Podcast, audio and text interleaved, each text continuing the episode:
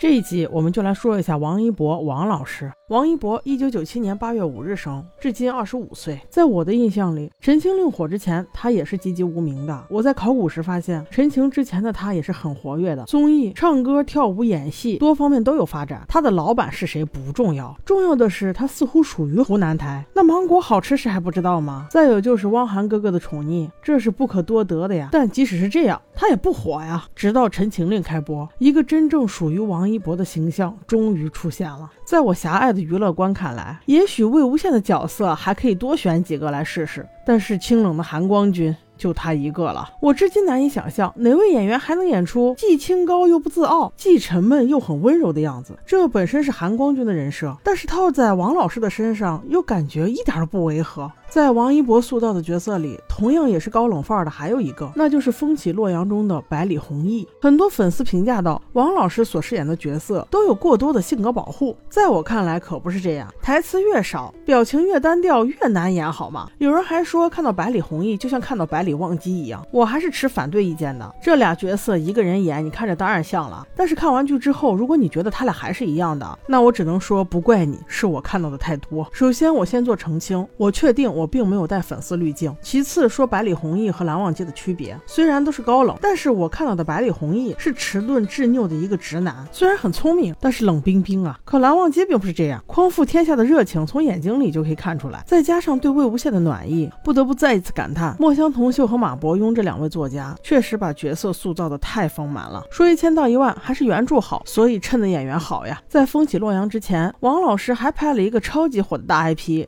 和赵丽颖一起演的《有匪》这一部也是原著粉一大堆呀，几乎所有的好评都给了王老师吧，反而说不好的都是在向赵丽颖开炮。我首先表明我的观点，我并不喜欢这个故事，所以看不下去。其次是王一博和赵丽颖完全没有 CP 感呢。谢允这个角色灵动跳脱，台词又多，王老师似乎也没有太放得开哈，那种玩世不恭、总是逗小女孩贱不兮兮的样子好像没演出来。这些都是个人观点啊，反正我不喜欢。再下来就是冰与火，怎么说呢？王老师选。剧的眼光那真的是绝了，在我看来比肖老师好多了，早已跳出了青春偶像甜宠娱乐剧，频频在献礼剧正剧中出现，这明显走的路子就不一样。个人感觉这条路好像道更宽哦，再加上王老师基本上是多点开花，综艺上那个跳舞的节目一直都还蛮火爆的。就这么一总结，他未来的前景貌似比肖老师要好一些。但无论如何，咱话说回来，还是那个关键问题：你是喜欢蓝忘机还是喜欢王一博？我觉得这个问题比你是喜欢魏无羡还是喜欢肖战要难回答一些，因为本身王老师的优势非常明显。但是我在强烈斗争之后，我仍然不改初心。虽然我仍坚信王一博版的蓝。忘机无可替代，但我仍然确定我喜欢的是蓝忘机，以至于一博塑造的其他角色总带着忘机的影子，这一点让人们不得不联想，如果博肖再次合作，